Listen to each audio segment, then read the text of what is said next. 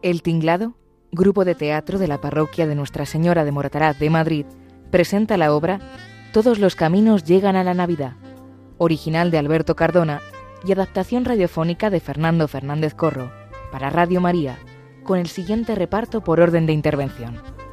Presentación, Ainhoa Gómez. Prólogo, Roberto Gómez. Bruno, Fernando Fernández. Narradora, Ainhoa Gómez. Funcionario 1, Emilio Romero. Funcionaria 2, Pilar Requena. Mario, Pedro Oliver. Marta, Gloria Riesgo. Óscar, Jesús María del Cura. Lucía, Loli Munilla. Epílogo, Pilar Requena. Cierre, Ainhoa Gómez.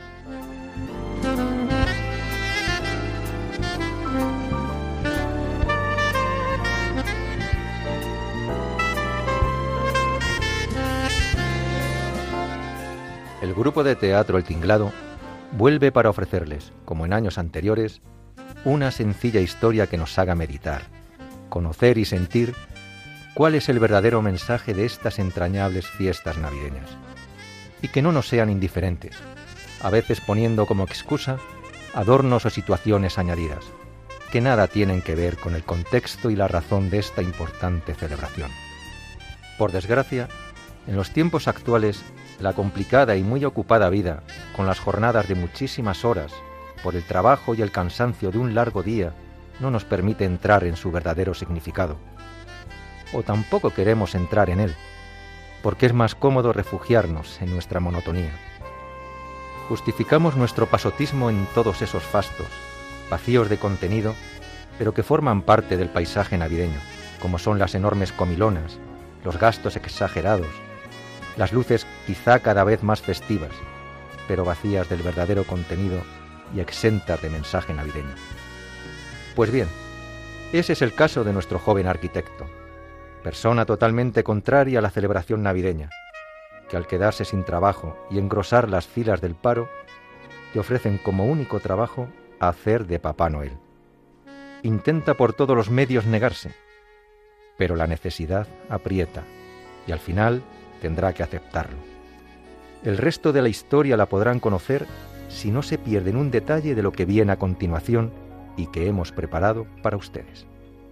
Disfruten de la misma y saquen sus, seguro, positivas conclusiones.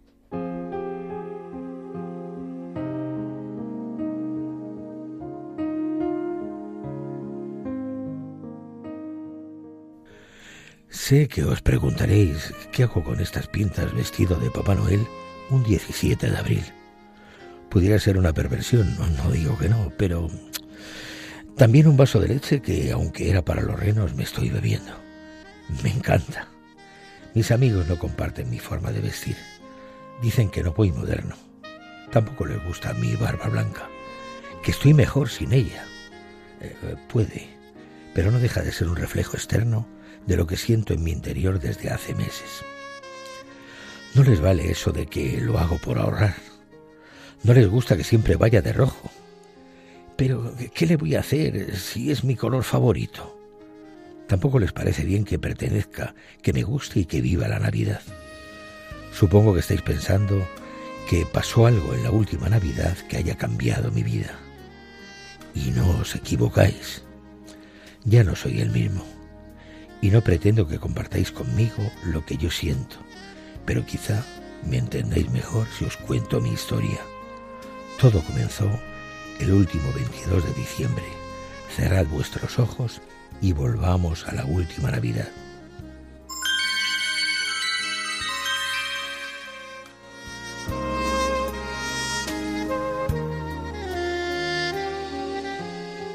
Estamos en la oficina del paro hay varios funcionarios sentados tras sus ordenadores que mientras esperan a que se abra la oficina, hablan entre ellos. Fuera, esperando, hay una larga cola de demandantes de trabajo.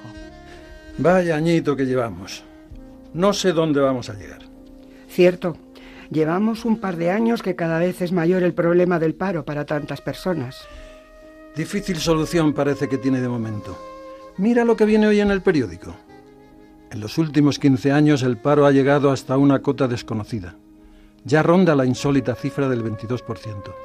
En ese mes de diciembre se cumplirán cuatro años desde que el mercado laboral empezó a dar signo de empeoramiento. La persistencia de la crisis, además, ha provocado un importante aumento del llamado paro de larga duración, que es el que corresponde a las personas que llevan más de un año sin encontrar un trabajo, lo que a su vez tiene otra consecuencia dramática, la pérdida de las prestaciones y la falta de ingresos. Tres de cada diez parados no reciben prestación alguna. Ay, cada vez van a estar más llenas las colas de parados. Fíjate cómo está ya la de hoy. Y eso que todavía no hemos abierto. Sí, este año las navidades van a ser muy complicadas. Me parece que no se van a celebrar demasiado. ¿Por qué dices eso? Pues porque entre los que no pueden gastar y los que tienen miedo de hacerlo, van a ser unas navidades muy tristes. No tiene por qué. Pues yo creo que sí tiene, porque donde no hay dinero, no hay alegría. La Navidad sin dinero que poder gastar es un mal negocio, sin regalos ni comilonas. Si no hay gasto, no hay felicidad. En resumen, tristeza, una gran tristeza. Sigo sin estar de acuerdo. Es verdad que el dinero facilita y es necesario para hacer cosas, pero creo que la Navidad es otra cosa. Otra cosa muy diferente a lo que estás diciendo. Ya. Y ahora dirás todos esos tópicos de Navidad que lo importante es la paz, el amor y todas esas obviedades, que lo mismo valen para Navidad que para otras fechas. En fin, todos esos valores recurrentes e inexistentes. Tú diles a los que hay en la cola del paro y que están a punto de entrar que esta Nochebuena no van a tener una buena, abundante y elegante cena, que van a seguir sin encontrar trabajo, que no van a poder pagar sus hipotecas o que la subida de la electricidad es un mero espejismo. Pero eso sí, que les quieres inmensamente. Y a ver lo que te dicen. Seguro que nada bueno. De repente el funcionario ve un anuncio en la pantalla de su ordenador que le sorprende y alegra al mismo tiempo. Y haciendo un gesto para que se calle la compañera, le dice así. Un momento. Quizás alguno de los que ahí esperan sí que puedan celebrar la Navidad como tú dices. ¿Qué pasa? Mira la página de ofertas de trabajo. La compañera se toma un pequeño momento para mirar en la pantalla de su ordenador. ¿Ves? Acaba de llegar una nota en la que ofrecen cuatro puestos de trabajo hasta el 5 de enero. Y por cierto, muy bien remunerados. Pero, ¿has visto en qué consiste? Por eso lo digo. Esto va a ser muy divertido. Dejemos a los funcionarios con sus reflexiones y escuchemos las de nuestro protagonista.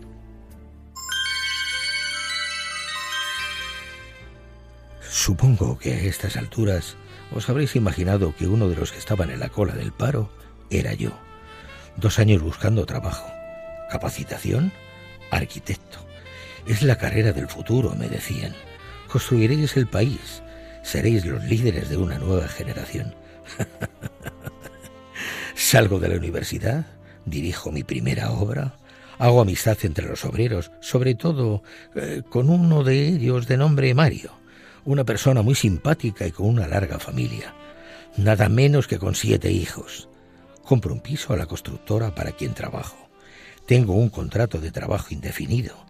Me conceden una hipoteca por 40 años. Con lo que gano, aún me queda para mis gastos.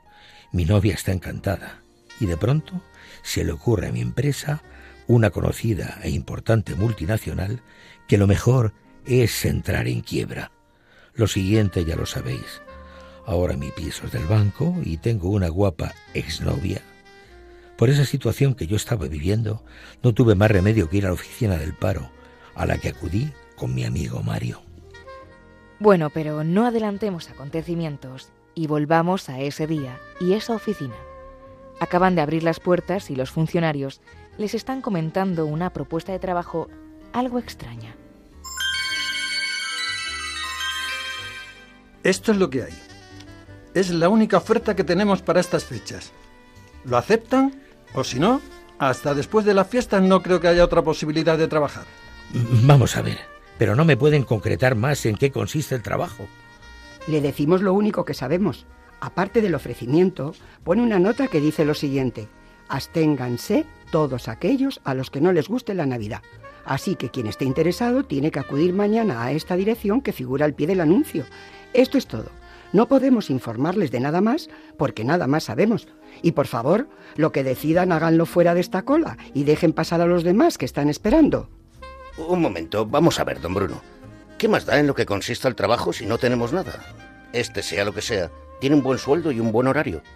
Y podremos llevar algo de dinero a nuestras casas. Eh, no sea escrupuloso. El trabajo es legal y no estamos en disposición de poder elegir. ¿Y mi dignidad? ¿Dónde queda mi dignidad? Tantos años de hincar los codos para hacerme arquitecto y de repente aceptar un trabajo cualquiera que ni tan siquiera sé de qué se trata. ¿Dignidad? ¿Usted no cree que es digno trabajar? Aunque el trabajo tenga que ver con la Navidad.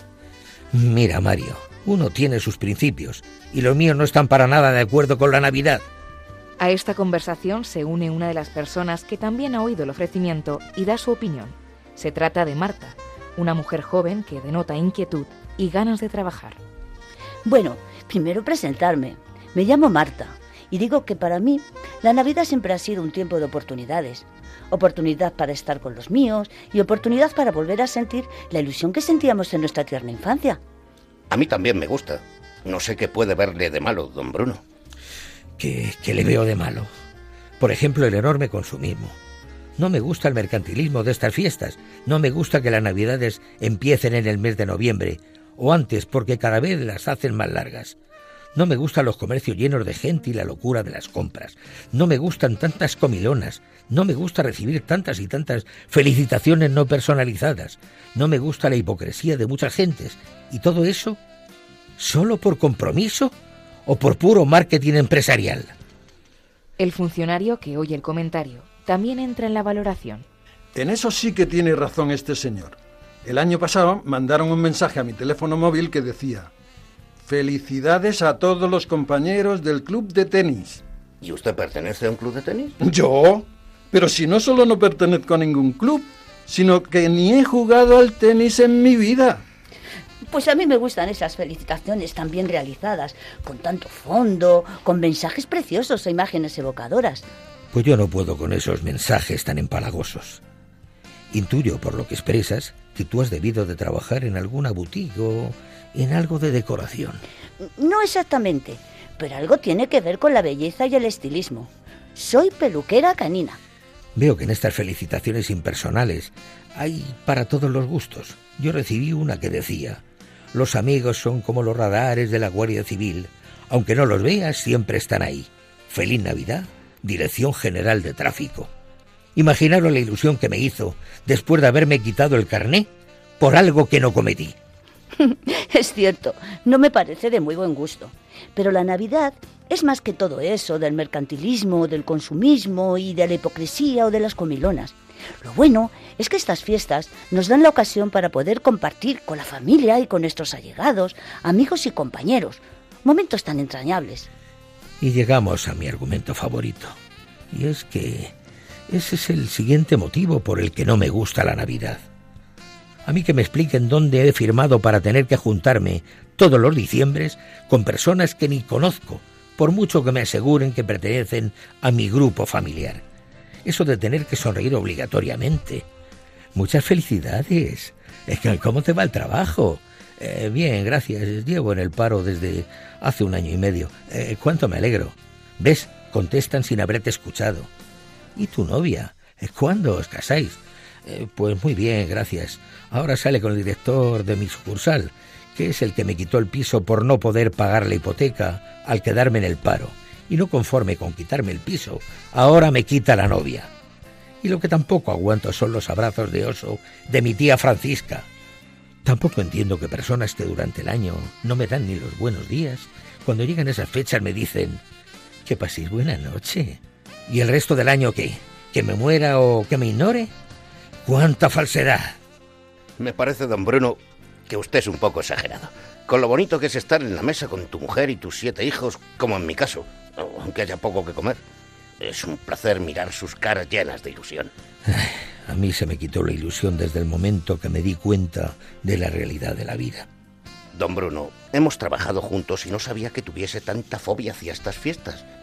Pero me parece que está un poco equivocado con lo que significa la vida y la Navidad.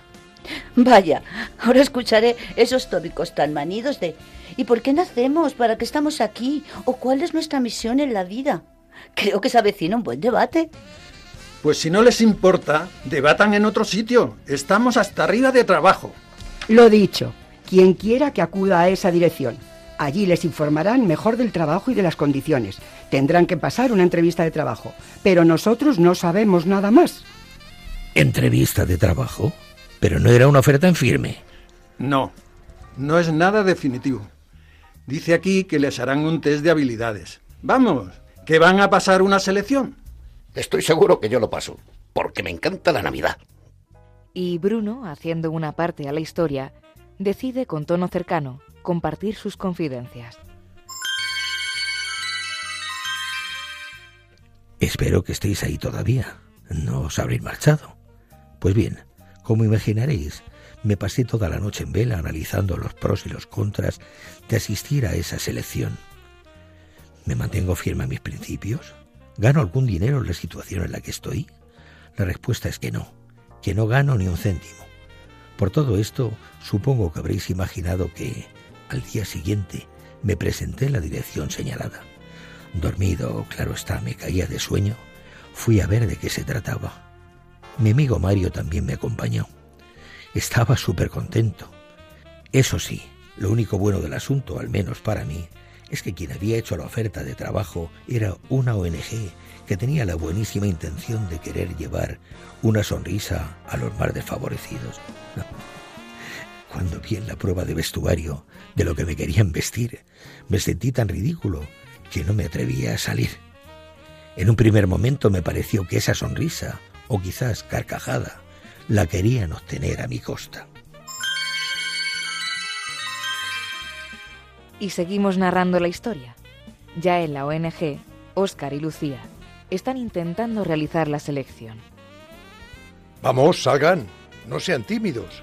Tenemos que saber cómo les sientan esos trajes. Ninguno quiere ser el primero en salir. Les da cierto pudor verse con esas pintas. Por fin se decide Marta, que aparece vestida de angelito. Ay, pues no sé qué decirle. No me veo muy bien con estas pintas. Pues aquí a mi compañero Oscar seguro que le quedaría fenomenal. Con un poco de arreglo, mañana sería un ángel perfecto. Sí, sobre todo a mí. bueno, por lo menos ya hemos conseguido el ángel. Menos mal. Porque cuando los que tenían que hacer esos tres personajes me dijeron en el último momento que no podían venir, se me hundió el mundo. No era fácil que tuvieran la misma talla. Lo difícil será que nos cuadren los siguientes. A ver, ir saliendo, por favor. Bruno y Mario se siguen haciendo los remolones, pero ante la insistencia de Lucía, no tienen más remedio que salir. Bruno vestido de Papá Noel y Mario de elfo. Al que sería lo, lo denuncio. Hacía mucho tiempo que no me veía tan ridículo. No se queje, don Bruno, que a usted no le han vestido de enano verde como a mí. El enano, perdón, quiero decir, el elfo está perfecto. Sí, el elfo genial, pero el Papá Noel falla un poco. Le necesitamos más gordito. ¿Y no puede engordar 40 kilos para mañana? Retiro lo dicho. Quéjese, don Bruno. Yo soy así y se acabó. Tranquilo, solo era una broma. Esto se arregla poniendo algún cojín. Aquí los tengo. Por eso los he traído. ¿Y para qué habré venido? Mis principios rotos por los aires y además humillado. Y encima, no me gusta la Navidad. ¿Que no te gusta la Navidad? ¿Y eso por qué? Bueno, como le pregunten, tiene argumentos para estar refunfuñando todo el día. Hemos trabajado juntos, le conozco bien. Quizá por el consumismo. Y la hipocresía, como dice él. Eso entre otros. Ya, entiendo. Aunque no lo comparto. A ver, Bruno, ¿para ti qué debería ser la Navidad? La Navidad debería de ser un periodo de tiempo donde nos olvidamos de nosotros, donde la paz no es solo una palabra, donde no existe el egoísmo, donde la solidaridad es ley de vida, una ley natural como respirar, donde la sonrisa es el estandarte de la humanidad, donde el llanto y el dolor se cambian por un abrazo, donde el detalle es más importante que el contenido. Mira a tu alrededor. Has llegado al lugar donde siempre se vive la Navidad. Lo que no estoy de acuerdo es con eso de que es un periodo de tiempo. Ah, no. Si quieres, de eso hablaremos en otro momento. Pero ahora, cuando estés preparado, di en alto, ¡Jo, jo, jo! No, por favor, sabía que llegaría ese momento. Ánimo, don Bruno. A ver, ¡ho, ho, ho! Está bien. Y porque me hace falta un trabajo. ¡Jo, jo, jo! Por favor, con un poquito más de ganas. Y que nos lo creamos todos. ¡Jo, jo, jo! Ahí, ahí, mucho mejor. Aunque vete ensayando que todavía se puede mejorar. ¿Y, y- y estamos contratados? Seguro. Vosotros dos dais el perfil que buscábamos. Y respecto a ti, Bruno, ya no estamos en disposición de buscar a otro Papá Noel. Así que a firmar vuestros contratos cuanto antes. Coged esos sacos y acompañadme. Tenemos que enseñar a muchos lo que es la verdadera Navidad. Y ahí tenemos de nuevo al bueno de Bruno intentando explicar lo inexplicable, al menos para él. Y ahí me tenéis, con mi tripa falsa, vestido de rojo, con barba blanca y con un saco cargado de cajas de ilusiones. Tengo que ser sincero, al principio el saco me molestaba, me era incómodo de llevar, me sentía falso y como si el peso que llevaba cargado al hombro estuviera lleno de mis problemas, de mis prejuicios y mi mal humor. Sin embargo, los días que pasé en esa ONG dando juguetes han sido los más intensos y bonitos de mi vida. Cada vez que entregaba una caja veía la ilusión en el rostro de un niño, la calidez de una sonrisa, el nerviosismo de lo desconocido, el agradecimiento por lo poco, las situaciones adversas en las que esos niños se mantenían, pero se sentían no olvidados. Así llegó un momento en que el saco me parecía ligero, como si lo que llevase dentro fuera algo etéreo, liviano. Paz, amor, caridad, solución, esperanza. Parecía como que la percepción que yo tenía de la vida estuviera cambiando, como si yo mismo estuviera cambiando. Pero todavía el futuro me deparaba la respuesta definitiva. Y Mario, como siempre, en medio de todo este torbellino. Y volvamos a la ONG para seguir con nuestra historia.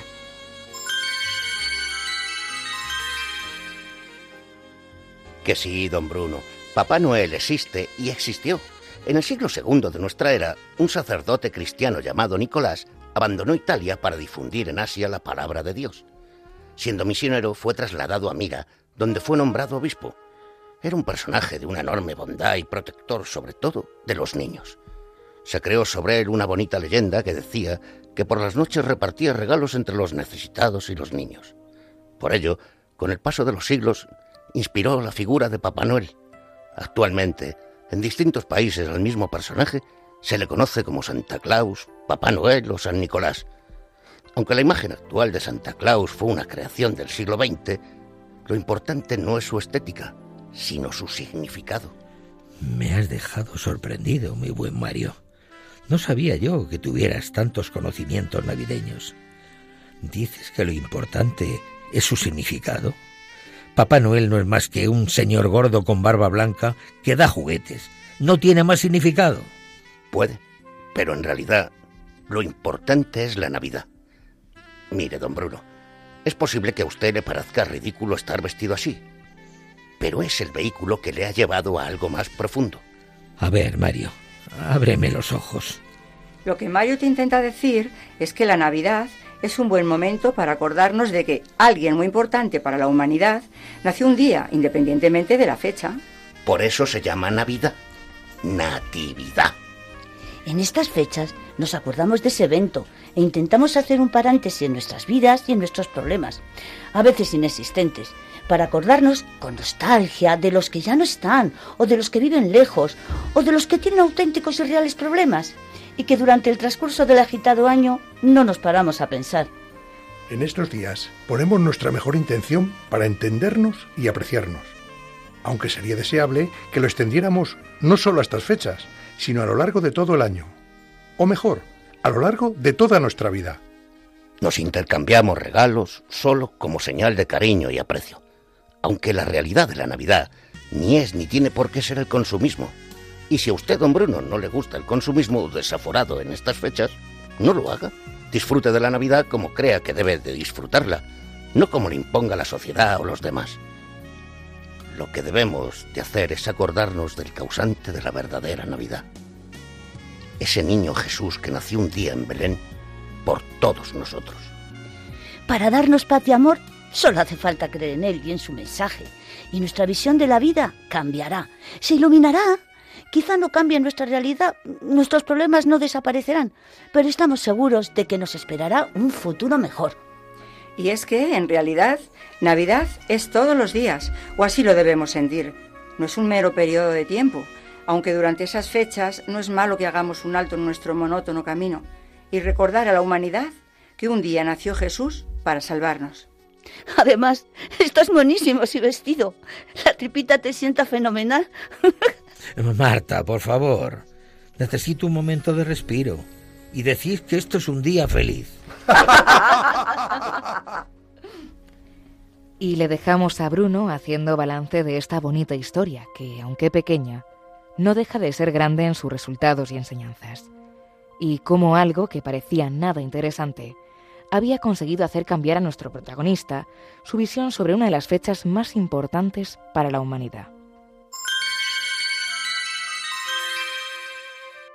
Aguantad un poco más, no os marchéis todavía. Ya estoy terminando de contar mi historia. Entendí muy bien lo que es la Navidad, y aunque mi estética es, digamos que peculiar, me da igual. Además, como siempre me preguntan qué hago con esta pinta, eso me da pie para contar mi historia. Ahora voy siempre gritando ¡Oh, oh, oh! y acabo hablando de Jesús y de lo que ha hecho por mí. En cuanto a Mario, deciros que sigue siendo mi amigo entrañable. Y aunque no nos vemos en presencia, no dejamos de estar en contacto por tantos y tantos medios que ahora hace posible la tecnología. Sé que sigue bien y dedica muchos de sus esfuerzos a sus siete hijos para que el día de mañana sean personas de provecho, que entiendan y disfruten el mensaje de Dios y de lo importante que es dedicar parte de su tiempo al prójimo. Ha vuelto a trabajar en la construcción me comenta que los fines de semana sigue ayudando a una filial de la ONG que nos dio trabajo en Navidad y que siempre lleva puesto su disfraz de elfo para dar alegría a esos niños que tanto lo necesitan. Oscar y Lucía, nunca sabrán ellos cuánto me ayudaron. No fue solo un trabajo, más bien yo diría que fue un auténtico milagro. En cuanto a Marta, ¿qué deciros de ella? Hemos abierto un centro de estética canina. Yo lavo a los perros y ella los peina. El negocio está empezando. La cosa está difícil. Yo pensaba que había más perros, pero como no hay trabajo de arquitecto, seguiremos luchando para llevar el negocio adelante. Bueno, diréis que, ¿qué hago yo con Marta? Pues os lo diré. Nos estamos conociendo. No sé lo que nos deparará el futuro y es que esas alitas de ángel le sentaban fenomenal. Bueno, ya no os doy más la lata, y a pesar de haber sido tan descreído en el pasado, ahora os deseo una feliz Navidad. Después de haber escuchado esta lectura, y aunque creo que no era necesaria esta apreciación, es evidente que ante un mundo tan materialista y tan apartado de cultivar nuestro espíritu, vemos que un simple disfraz obra el milagro de permitir a nuestro protagonista pasar por una ONG y ver que aquellas gentes, mayores y niños, aun teniendo auténticas penas y dificultades, están felices y agradecidas de vivir en toda su extensión la Navidad, olvidándose de las excusas tan superfluas y tan inconsistentes que algunas personas argumentan para no entrar, creer ni disfrutar de esta maravillosa y entrañable festividad que se repite cada año. Fiesta mágica que nos hace más felices, tolerantes y comprensivos, gracias al nacimiento de ese niño tan cada vez más necesario y de nombre Jesús. Tengamos abierto nuestro corazón para conseguir la felicidad que tanta falta nos está haciendo en estos tiempos tan convulsos.